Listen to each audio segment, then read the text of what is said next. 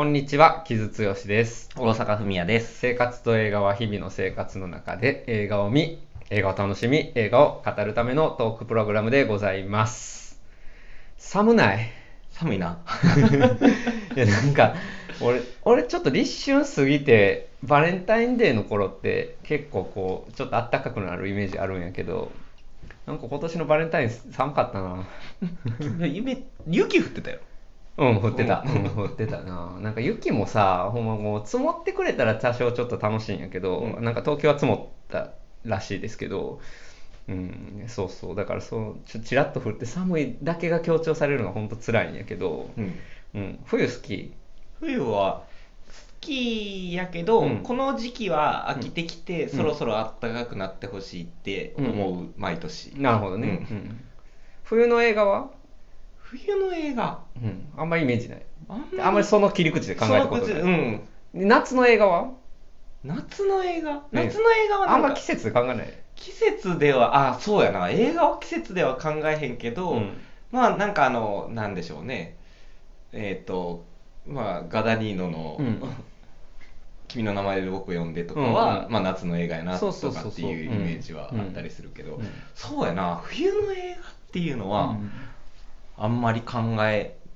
ない。うーうんん、なるほどね。うん確かに季節で映画はあんまり考えへんな。あ俺のそういうふうなカテゴライズしてない気が。俺はね、季節でやっぱ考えるんですよ。ほで、う夏の映画が基本好きやねんけど、夏好きなので、やっぱ夏って、まあそれこそエロスの解放だったりとか、まあいろんな意味が夏っていうものには乗ると思うんやけど、うんで、逆に一方でやっぱ冬の映画っていうのもあると思ってて、まあ分かりやすいところでファーゴみたいなものとかってさ、はいはいえー雪に血が落ちるとか、うんうんまあ、そういうようなドラマを見せれるたりもするしあるいはもっと雪に閉ざされた、えー何寒い寒さの中で生まれるドラマとかね、うんうんうんうんうん。俺はなんかその季節っていうことも時々まあ映画によっては考えるんやけど俺は今日取り上げる映画もすごくあ冬の映画やなと思った。ああ、なるほど。うんまあ、ザ冬の映画うんみたいな感じ。いやし、まあ、北国の映画やしね、北国の映画っていうのもあるし、まあ、俺がもしかしたらヨーロッパ映画が好きっていうのももしかしたら載ってるんかもしれないけど、うん。うんなんか雪の風景とかが、えー映画的な風景として出てくるっていうのは、まあ、映画の一つの、うん、楽しみでもあるよなっていうのはちょっと改めて思った次第で作品名を言わずに前置きだけしてますけれども今日取り上げるのはユホク・ワスマネの「コンパートメントナンバー6」という映画で、えーフィンランドの映画ですね、まあ、うん。ロシアとかもあれかな共同で入ってんのかな、うん、いやねんけど、まあ、基本、えーユホクロスマネンっていう人がフィンランドの人なので、うん。まあ、基本的にはフィンランド映画と思ってもらえればというところで、まあ、ミニシアター系やし、えー渋い映画なんですけれども、うん。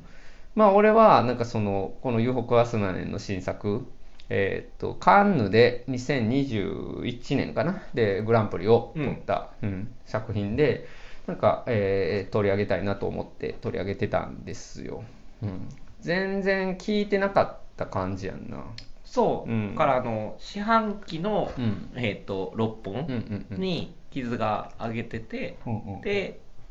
知って、うん。でまあ良さそうやな。見に行きたいなと思って、この間見てきた。うんうんうんうんもうさフィンランドってさ映画ってどうなってるんやろって思った時にさ、うん。やっぱちょいちょい出てくるんやんかフィンランド映画って、うんうん。うん作品作品で。割としかも割丁寧ないい映画があってまあ日本でやったら、まあ、必ずミニシアターでしかかからないんですけど、うん。まあでも、うん、それなりにやっぱり、あの厳選されたものが日本には来るから、うん。うん。やっぱりあの佳作が多いんやけどそれでもやっぱ作家単位でフィンランドってなかなかやっぱカウリスマ期以降なくて、定着しててしてる人がいなくてこのユホク・ワスマネンは久しぶりになんか映画作家として注目される人がフィンランドから出てきたなっていう感じがすごくするんこれ。うん。でもこの人って、うん。そのに2作目なの？このコンパートメントナンバー6が長編2作目。で、1作目の、えっと、折巻の人生で最も幸せな日っていうのが、これ2016年の映画やねんけど、日本では確か2020年ぐらいに紹介されて、まあ、かなりのタイムラグがあったんやけど、まあ、そのもう本当に長編デビュー作で、えーかなり注目された。そのまあ、いわゆる三大映画祭みたいな。てか、カンヌのある視点部門に、で、賞取ったんかな。あ、うん。そうなんや、うん。なるほど。っていうのもあってだからもう本当にデビューの時から注目されてた人だったんですよ、うん、なのでなんかそういう意味では、まあ、ヨーロッパ映画界って今いろんなところで世代交代が起こな起こってるんやけどなんか本当に新しい世代の一人として俺はユホク・ワスマネンは結構注目したい人の一人うーんなるほどねというところだったんですわ。で、まあ何よりも俺、折巻の人生で最も幸せの日っていう映画がすごい良かったよ、俺。うん、うんうん。俺もこないこないだ見ました、うんこれ、クオスマネンの、えーデビュー作でですね、えー、と1960年代のフィンランドの実在したボクサーの話やねんけど、うん。それを白黒映像で16ミリフィルムで撮ってるっていう、うんうん。90分ぐらいの短い映画でしかも、うん。いやーなんか本当に50年代後半とか60年代のヨーロッパ映画小さいヨーロッパ映画見てるなみたいな、うんうんうんうん。感じの映画で、まあ日本では本当に限られた人が見てないやろうけど、もうなんか良かったな。やっぱこういう映画、なんか本当にこう脈々とずっと作られてるなって感じがすごくあって、やっぱヨーロッパでは。うんうんうんうん。なんかそれがね、なんか俺はすごく、うん、なんかジーンとするっていうか、まあ今アマゾンプライムで見れるからねあれ。アマアマゾンプライムで見れるうん見れる見れる。うん。俺はあの UNEXT で見たんですけど、UNEXT あの最近見直したんですけど UNEXT は3月いっぱいまでって出てたから、うん、もし興味あればぜひ見ていただきたい一本なんですけど、まあ、大阪はコンパートメントから先見て折り巻きを後で見たっていうことやけど、うん。折り巻きはどう思った？いやすごい良質な映画やなと思って見たの見ましたうんうん。でまあやっぱ16ミリフィルムっていうのもあの白黒っていうのもあって、うん。やっぱなんかそのまあ映像が綺麗っていうか、うん。あのやっぱ新シーンにこうすごくこう印象的なシーンっていうかがあってまあだから自転車にそう。のシーンがうん。すごいいいよね。いいよね。うん。うん。もうなんていうか、ちょっとこう、やっぱ鳥肌が立つぐらいの、うん。あの、良さみたいなのが、やっぱあって、で、まあ、ストーリーは、まあ、基本的にはなんかもう素朴な、うん。あの、まあ、男女の、うん。まあ、恋と、まあ、あと、男の成功と挫折みたいな、話で、まあ、そんなに突飛なものでもないんやけど、こうまあ普通にひ引き込まれるというか、うん。あのその人物たちを好きになっていくみたいなのも、あのどんどん感じていく映画やから、なるほどね、うん。なんかとはいえあれボクシング映画っていう、まあ、ボクシング映画って本当にジャンもうほとんどジャンル映画みたいなものっていうかさ、うん、本当に映画で繰り返し繰り返し何度も題材になってきたものの中でその勝ちにこだわらない男性そしてスポーツマンの話やんか、うん。やっぱそこはそういう現代的な視座で結構評価されてたんやんか。あなるほど、うん。そこがね、うんうんうんだからあれボクサーが減量マジでせなあかんっていう時に、まあ自分が恋愛したことに気づいてでその彼女の方がまあなんかその試合前に邪魔になるからと思ってなんかその彼の元一旦去るんやけどむしろいや俺減量よりも彼女そばにいてほしいなみたいな そういう男性のかわ可愛らしさっていうのを、えー60年代の実話から拾ってくるっていうのが、うんうんうん。えー現代的だったっていうことの批評が割とされてたんですねか当時。うんうん。うん、で、まあ、それはすごくわかるっていうか、まあ、それを、まあ、ヌーベルバーグ風のルックでやるっていうところの、まあ、うんなんていうかな、なんかこう、志の高さがすごく感じるっていうか、なるほど、うん、なんかすごくオーセンティックなことをやっているようで、うんうんうん。ちゃんとそこに現代的な文脈も載せていくっていうのはなんか俺はすごく好きな作家の姿勢やなと思うっていうか、まあ、すごく誠実やと思うし、うんうん。うんっていうのがあってで、まあ、それが、まあ、今回俺がコンパートメントナンバー6を見て、まあ、一番思ったところかな。なるほど、うんまあそこが通底するものとしてうんうんうんありますよっていうところね。そうそうそう。だからまあ本当になんていうのかな。コンパーメンコンパートメントナンバー6も本当になんかよ良いロードムービーですねっていう感じやねんけど、まあ、ちょいちょいだからその現代的なところがあったりとか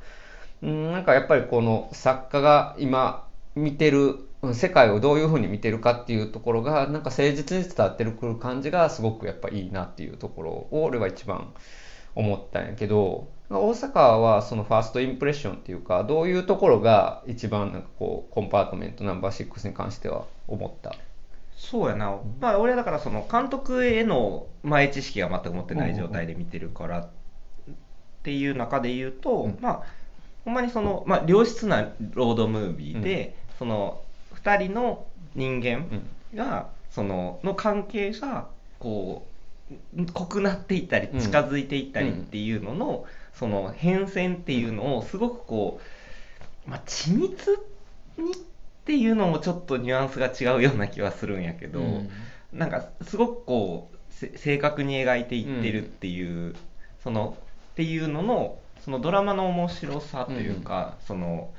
素晴らしさみたいなところが割とファーストインプレッションとしては、うんうんこうグッときたとか良かったところかな。なるほどね。なんかあのこれまあ一応どういう話かっていうのを簡単に説明すると、まあ、フィンランドの学生の女性ラウラっていう女性が、えー、とロシア人の恋人が女性の恋人ね同性の恋人がいるんやけど、えー、と彼女と、まあ、ロシアに、えーそのペトログリフっていうね彫刻を昔の彫刻。岩の岩にかある絵画を見に行くっていう約束をしてたんやけど、まあドタキャンされて一人旅になってしまって、えー列車でロシアまで旅に行くんやけども、まあ、そこで乗り合わせたロシア人の、まあ、粗骨なというか、そやな、えー労働者と出会って、まあ、彼とちょっと交流していくっていう、まあ、ただそれだけの話というかそれだけの話。うん。で、まあ、ロードムービーですね。で、あのーまあ、今大阪の話を聞いてて思ったのは、ここに今、俺チラシ持ってて、で、このエンパイアマガジンがコメント出してて、えー北極圏を舞台にしたリチャード・リンクレーター作品のようだって書いてるんやけど、うん。でまあ、リンクレーターっぽいとも言えるんやけど、でもやっぱりリンクレーター的会話劇ともやっぱちょっと違うっていうか、うんうん感じはあって、あと、まあ、もちろんそのフィンランドつながりでカウリスマキとも、えー比べられたりしてるんやけど、えーで、カウリスマキ的なしっとりとした画面作りとかいうのは、まあ確かにそれ受け継いでるところあるなと思うんやけど、えーカウリスマキ的なダンディズムとか、あるいはもうちょっと様式性みたいなものとかは、えーコースマネルの映画にはそんなにないし、そんなにないね。うんだからそこら辺もね、なんかこう、もっと、なんかな、ナチュラルっていうか、あ、そうだよね。ううんナチュラルっていうのは。ただ撮ったみたいなじ。感じがあるねんな。で、本当にその辺の学生の女性がうん主人公で、本当に旅したっていう、それだけの話やねんけど、なんかいいんですよね。そう、なんかいいんですよねっていう感じ。う んロードムービーって好き？ロードムービー好きよ。うんまあ、でも取り立ててうんどれっていうあれもピックアップできひんけど、うんうんうん割と好きで見るうんうんうな。んなんかロードムービーってさなんかうーん。いいものと悪いものの境目も難しいっていうかさなんか旅っていうものがモチーフになってる時点で、うん。なんかちょっといい感じに見えてしまうっていう のがあるやん。そこで出会って、まあ、一期一会みたいなさ、うん、ところになんかその安易にも転がりうるジャンルとやと思うやんか、なんなんていうのそこで生まれたなんかこうもう二度と会うことはないけれどもあれいい思い出やったなっていうのってさ、うん。なんか旅を経験した人はみんながなんとなく共有できるものだったりとかするから それでなんかいいなと思ったりするんやけどでもやっぱりこの映画はその中でも、うん、その人間の心理っていうのを、まあ、セリフにも頼らず、ん割とこう、うん、突飛な演出にも頼らず、うん。本当になんかなんていうのかなそこで起こることを信じてナチュラルに映すっていうところの誠実さがすごく感じるそうねそう、そう、なんか、せ誠実さっていうのがすごい、こう、うん言葉としては合う。うんうんうんそう。だから、結構だからさ、その、な何が良かったんやろなと思って、まあ振り返ってみると、うん。なんやろ、その、まあ気を、気をてらったところとか、うん。その、脚本にも演出にもそんなに、まあ、変なひねりもなくっていうところで、こうどこをこうピックアップして話そうかなっていうのは、うんうんうんうん。逆に言うと難しいっていうような、うんうん。あの感じではあったんやけど、うん。それで言うとでもこのまあ割とストーリー的にもシンプルで、その演出的にもまあそんなにナチュラルでっていうので言うと、なんか去年見た映画やったら、なんかその道の向こうにとかのなんか良質さみたいなものと割とこう近いものを感じたなっていうふうに思う。うんうんうんうん。まあそうやな。本当にまあ突飛なことをせずに、うん。うん。丁寧にまあ見せるっていう。まあこれ原作があるものなので。あそうなんや。そうそうそう。原作まあもちろん読んでないけどあのまあ、原作にインスパイアされた、まあ、その短編小説的な世界を、うんまあ、映画的に落としたっていう、まあそのまあ、文学的などっちかというとねものやねんけどでも俺でこれ舞台が1990年代なので、うんうん。まあ、携帯が出てこなかったりスマートフォンが出てこなかったりとか、まあ、インターネットが、えーここでは流通してなかったりっていうところももちろん時代背景には、うんうん。なってるんやけど俺でもやっぱり一番思ったのはそのこういうさ、まあ、武骨なさ男性。まあだからこの主人公のラウラっていうのが、えー、と知的階層の人たちとつるみたい。うんうんうんうんうん。女性なんですよね。なんか最初のパーティーで、なんかその知的な人たちのパーティーでちょっと疎外感があるっていうところの描写から始まるんやけど、うん、で、その女性がもっと自分より、まあ、ある種社会階層が下といえば下の、まあ、えー、そやな、えー労働者と交流して、で、彼の、まあ、その、なんつうの、武骨さっていうのに最初は嫌気がさすんやけど、まあ、次第に彼の繊細さとかも見えてきて、うんで、心を通じ合って、通じ合わせていくっていうのって、すごくありがちなストーリーといえばそうやねんけど、でも実は俺やっぱり一番思ったのは、これやっぱりロシアへの興味っていうところがうん、今出てきてるっていうことの重要さやと思うんやんか。まあよくそこは考えざるを得ないよね。うん、本当に、だから、えこれ、2021年の映画なので、まあ、ロシアのウクライナ侵攻、始まってないんですけど、うん。とはいええーやっぱりやっぱりロシ西側諸国からのロシアへの感情っていうのはもちろんね、なんかそのすごく偏見もあったりとか、うん。あるいはまあロシアって怖いなみたいな、うん。うんイメージとかっていうのがすごくついている中で、ロシアに旅したい気持ちっていうのを、今一度見直す映画として俺はすごく見たところがある、やっぱり。なるほど。うん。とそれはとロシアのみ魅力、うんうんってっていうようなものを改めてその感じてもいいんじゃないかそうそうそう。だから政治的なそのロシアへの距離感じゃなくて文化的に見た時ロシアっていうのはどういうふうに私たちに今、うん。うん興味を引く存在なのかっていうものはすごく思うよね。だからこの、まあ、両派ねその、うん。うん、そうやなロシア人労働者やけどまあ坊主でさ、うん。うん、労働者でさ、なんかこう、荒々しいこと言ってるのってさ、今一番さ、まあ、話すの怖い人じゃない、まあそうやな。はっきり言って。だから、あまあ、コンパートメントナンバー6って、うん。その列車の中のあ部屋が一緒になる、その、こ6号室が同じになるってことやけど、あの人一緒になったら、わってなるよな、やっていう。いやなるなる。だから、だから、そやな人と、一見そやな人と仲良くなりましたっていうことよりも、やっぱりちょっともうちょっと深みがあるっていうか、うんうんうんうん。そこには。うんロシア人の労働者かみたいなそうやな。ところの、すごく偏見、こっちの偏見を試される感じっていうのもすごくあるやん。いや、うんそうあのでそのその客室の中でさ、うん。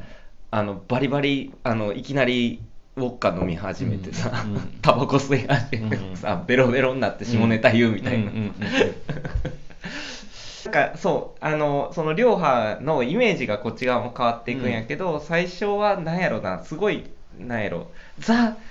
ロシア人みたいな、うん。まあ、イメージに描かれてるし。あうんまあまあ、まあ、ロシア人って言ってもいろいろあるけど、うんうんまあ、その中でも特に荒っぽい感じの、うん。イメージの、そうやね、うんロシア人っていうところが、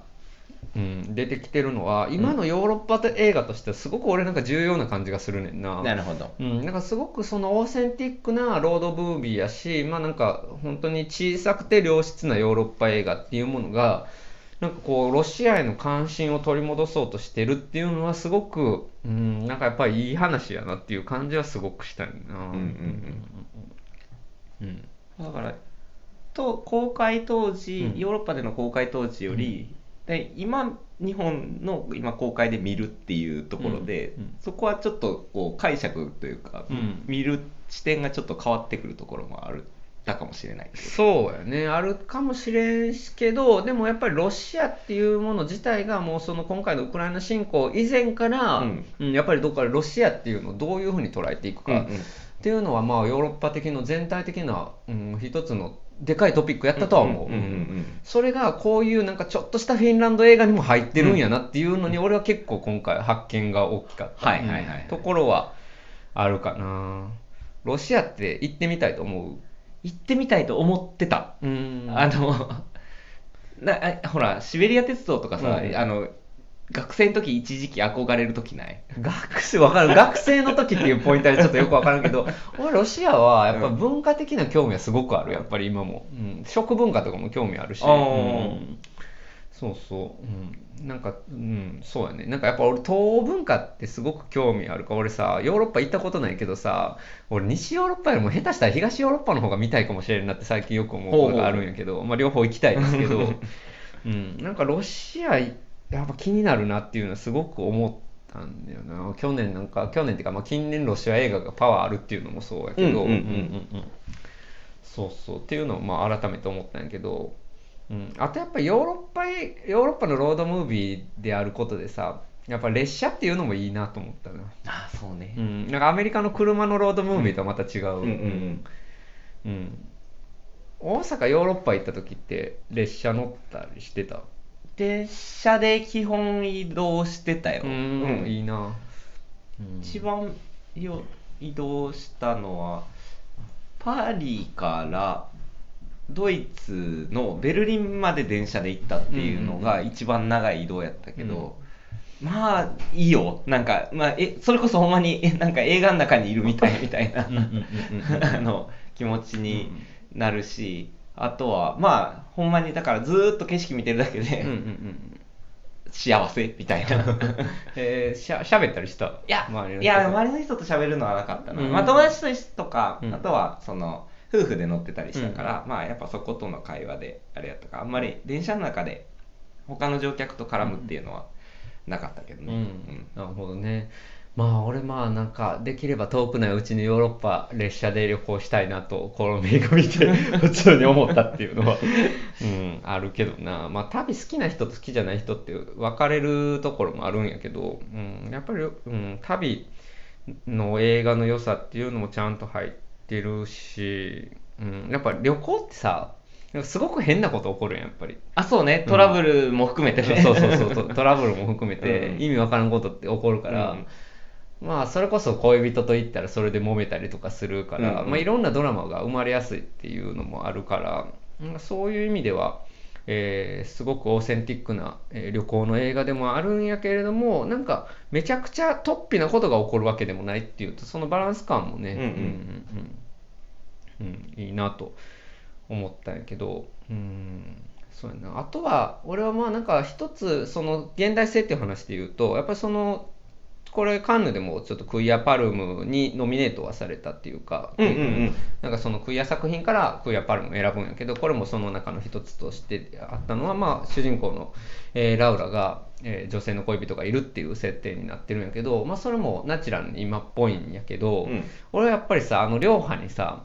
最初にその彼氏おるのかって言っているって言ってで名前言えへんっていうところとかはもうめちゃくちゃリアルやなって思うといううんか マジでああいうタイプの男性にあの自分のそのセクシャリティのこととかはまあ言わんわなみたいな 感じはすごく共感するんやん。やけどやっぱそこで後半でそれを改めて言うっていう心の変化っていうのはすごくわかるしある意味今やからこそ、うん、特にこうなんていうのかな細かい説明なしに描けることでもあるなって思った、うんうんうんうんうんうんでそれもなやっぱりロシアがさ今反 LGBTQ みたいなものがめっちゃ強いから、うん余計やっぱ奥行きがあるのよねあーあそこが、うんなるほど。うん。だからロシア人にこれ言って大丈夫かなみたいな怖さっていうのはもしかしたら今の方が強かったりもするから、うん。そうそう。だからねこれ、うん、本当にちょっとしたロードムービーのようでいてその今西側と東側の価値観の対立みたいなところをもうちょっとなんかこう柔らかく見せられないかっていうことにチャレンジしてるような風にも見えたよな俺は。ああなるほど、うん。なるほどね、まあそこは確かにそのそういう構図で見ると、あの両派ってそのまあ男性の方って、うん。けあの人ってまあ武骨で繊細だけど優しいみたいな人で,で、あの人自身にはまああんまりこう変化がない。うん。でどっちかっていうとうそのもう一人の女性のラウラの方の心境の変化っていうのがあるっていうようなその配置うんうにん。なっていてだからさっきのそういう構図で見るとまあその本当はいいものっていうのが見えてないものっていうのがどんどん見えていくっていうのをロシア人男性に対してやってるっていうところはうんうんなんかそのこうどんどん見方が変わっていくっていうところは、もしそういうさっきのそのロシアに対しての、その自分は今のへ偏見というか、うん。その一方通行な見方っていうところに対してどんどんこう緩和しうんしていくっていうところと、っていうのメッセージとシンクロしてるところがあるかもしれへんなっていうのはちょっと。うんうんうんすごいその俺やっぱあの両派すごいあの人あの俳優の人すごいなと思ってて、うん。ユーリー・ボリソフという人で、まあ、これはそれこそさロシア人の俳優陣が入ってるっていうところも、うんうん。本当に国際的に作ってるところもいいなと思ったんやけど、うんそうそう。あどどんどんそのその男性の深いところというか、っていうのがどんどん見えてきて良いいいところが見えてきて、うん。でなんかそれがゆえに、まあ、演出上そうなんやけどどんどん表情もななんか明るくてうん。優しい人にどんどん見えてくるっていううん。風な形の、まあ、演技になっていてでそこがやっぱりすごくこう自分の気持ちを引きつけられていくしうんうんうんうん。っていうところがすごい良かったな。うん。うん。そうやな。だからさ、まあ、ラストとかもさ、まあ、ラストっていうか あの目的地ついてさ、まあ、本当に無理してさ あれを見に行くんやけどさペトログリフを。うん見に行くんやけど別にそこが全然ポイントになってなくてさ結局2人で一緒に見に行ったこと自体がもうなんか永遠に忘れられるものになるっていうのともすごくわかるし、なんか。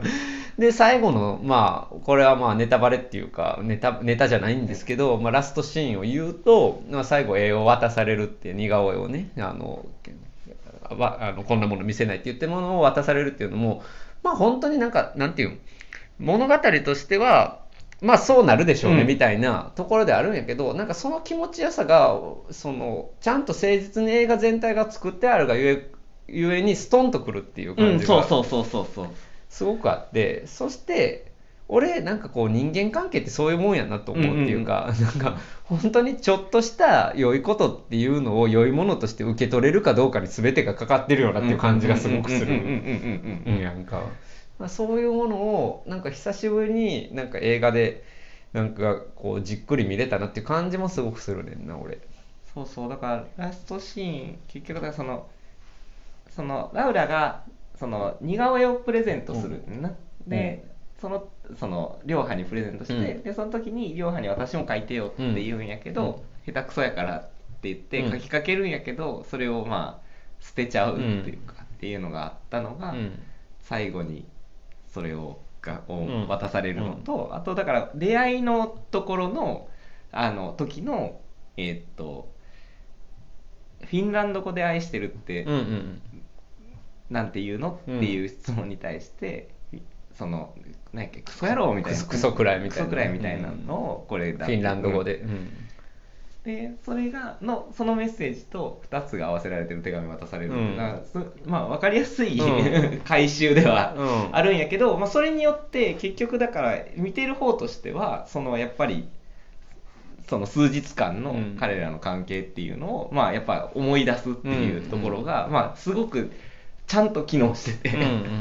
うん。でい違和感がなくて、うんなんかさあれがさもし伏線回収みたいな感じで捉えられるんやったら俺すごい嫌やねんな。そうそうそうそうなんかそういうことじゃないねんなっていうさ、うん。なんかいやそういうことってあるやんっていうかさ、うんうん。うんなんかそのどういうふうに自分のその思いを伝えるかとかっていうことって実はそういううんすごく普通のことやったりするっていうか、うん。っていうのをなんかすごく素朴にやってる感じはするねんな、うん。なんかそこが気持ちいいなっていうふうにはすごく思ったね、やっぱりさ、まあ、いろんな映画作家が今さその価値観とかバックグラウンドが違う人をどういうふうに出会わせるかっていうことをチャレンジしてると思うんやけど、うんうん。うん、なんかそこのコンパートメントナンバー6はそれをすごくやっぱり誠実にやっている感じはあったかな。うん。そうやな。だからほんまに木をてらうことなく、うんうんあのストレートに実直うんに、うんうんうん。それをやっててで単純にそれによって見てる方は心が動くっていう。うんうんうんうんそうもう俺さなんか最近殺伐とした映画をなんかすごい見てたから。もう金持ち全員死ねみたいな映画いっぱい見てたから。なんかちょっと心洗われましたねこの映画はね、うん。いやそう。えこういうのいいよねってあシンプルに思いました、うん。こういう映画いいよね、なんか俺さ北欧のさ文化のさほっこり消費ってあると思っててさ、うんうんうんかもめ食堂的なやつ、うん、そう。あ 俺それはすごく嫌なんやけどでもやっぱりなんかほやっぱりの北欧のなんかこう小さく丁寧に暮らすことの哲学っていうのが、うん。やっぱり文化全体に現れてる現れてることってやっぱりあって、うん、それがなんかこう久しぶりに映画っていう形で見れたなっていう感じはすごくするねんな。なるほど、うん。小さく丁寧な映画でしたね、うん。小さく丁寧な映画やねんけど、うん、なんかこの、はい、これ小さく丁寧な映画でしょ感がないっていう。かちょっと武骨な感じもあるのよね、全体的に。うんうんうんうん。まあそうやね。武骨な感じもあるし、あとちょっとメランコリックな感じもあるし、うんうん。旅自体がやっぱりラウラがちょっとすごく傷ついてるっていうか、彼女自体がどういうふうに生きていいかわからないことが、まあ、徐々に見えてくるっていうところもあって、ちゃんとその人間の心の奥行きみたいなものも描こうとしてるから、うん、なんかその単純なもの、ほっこり、単純なほっこり映画ではないっていうことはちょっと言っときたいかな。そうやね、うん。あそれ一個言う忘れてた、うん。あの折り巻きもそうやねんけどさ、音楽がいいああ、まあ、まあ音楽は、まああれもちょっと垢抜けない感じっていうので、まあなんかその、うん、チャーミングに見せるっていうところでもあって、あれ、あれもやっぱりちょっと、うん、カーレス・マキの映画にも通じるところもある。いや、うん。そこちょっと思ったそうやね。うん。まああれも、まあそうやね、北欧の味はあると思うな。うん。今回ロあ多分そのロシアンポップみたいな音楽なんかな、ああ、そうもあるよね、ううんん。だからやっぱりちょっと西の感じとはちょっと違う感じもあるのかね、もしかしたら。そうやね、なんか、あとはまあ、最初のクレジットのデザイン感とかも、うんうん。うんデザイン力の高さとかも、まあ、北欧感もあるし、だからそういう意味では、まあ、細部、ディテールとかは、すごくやっぱり、よくデザインされてる、うんうん。ウェルベンドなところもしっかりあるってうんいううん作品ではあるかなっていうところかな。うん、というところでした。はい、うん。うん、まあなかなか日本では発見されへん映画かもしれないけどまあ、うん、小さい映画が嫌いじゃないっていう人はぜひ見てほしいなっていうところかな。俺は、まあ、俺もぜひ見てほしいなって思う感じだけど、まああの配信に来てもらえるといいなっていうふうに思いますね、うんまあね、ううんんうん。なかなか映画館に行けない人はね、でも俺が見た回ではそこそこ人入ってたけどね、ん。あそう。うん。俺も公開の次の日やったかな？に見に行って。まあまあは、うん、さ半分4割入りぐらいやったかな、うん。俺が見た回は。うん、まあ、やけど、うん。まあこういうのが配信に出てて割とさっとこう目に入るみたいなことがあればいいかないい映画っていうのをそういうふうに経験するのもいいかなと思います、うんうん。そうやね。まあ折り巻きは配信に入っているので、うん。えー僕折り巻きは本当に結構好きな映画なのでぜひ見てほしいなというところですね。はい。うん、なんかまあ本当にミニシアターに通ってるとこういうちょっとしたえいい映画が見れるのでミニシアターも 応援してあげてほしいなっていうところやねんけど、はい。うん、でそれこそさ今だから先週もやったみたいに今別れる決心があったりボーンズオールがあったりとかさその辺の話題作もやってるんやけど、うん。あのこのコンパートメントももちろん今やってるし今さあのオタルイオ・セリアーニの特集上映をやってるんですよ、ほうん、東京でも多分一緒のタイミングやねんけど俺ジョ小樽エスニアルも俺の中ではちょっとアイドル的な人でさ割とジョージアぎ昔、えー旧グルジアうん。の映画監督でなんかすごくまあなんていうのかなオフビートなうーんコメディプラス、まあ、スラップスティックな感覚もあるコメディあるいはジャック・タッチとか、うんうんうん。うんチャップリンとかの感覚のある、まあ、コメディ群像コメディみたいな人ことものをずっと撮ってる人やねんけどでもねもうなんか映画の文体をガンガン破壊していくみたいな。あそうなの？それこそちゃんと見てないから。強胆さがすごくある人なんやんか、割とこうここでもこのチラシでもノンシャランって書いてるみたいになんかそれこそほっこり消費とかもされかねへん人やねんけど、うんうん。いやでもなんかそのほっこりでは済まされへん破壊力があるんやんかヨーセリアニの映画って。で今回そのあれも日本初上映のやつとかもあるからこれも全部は見られへんけど今回21作品かなやるから、うん、全部は見られへんけど見れるやつは見に行きたいなと思っているので、うん。えー、とこういうちょっとなかなか、えー見る機会のないヨーロッパ映画も見てほしいなというところで今ちょっと話題にさせていただきました。関西やとどこでやるの？シネリブルでやってます。あリブルでやるうん。27日から、うん。うん。やってまして、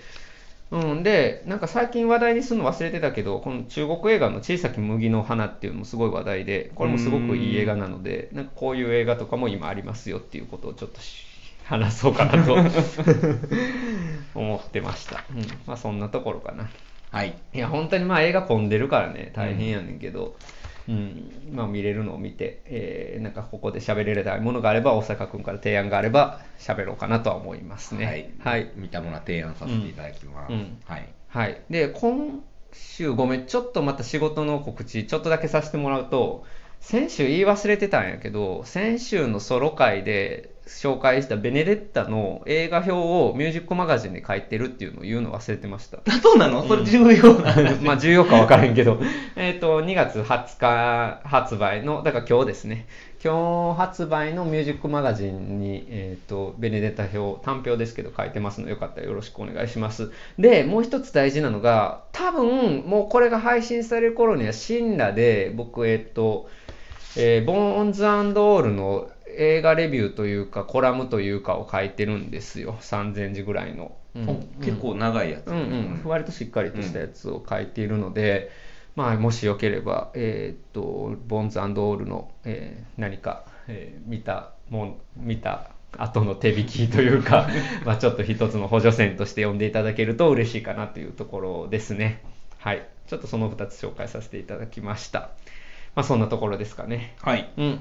で、まあ、えーこれ撮ってんのまだ16 16日に撮ってるんですけど、まあ明日からは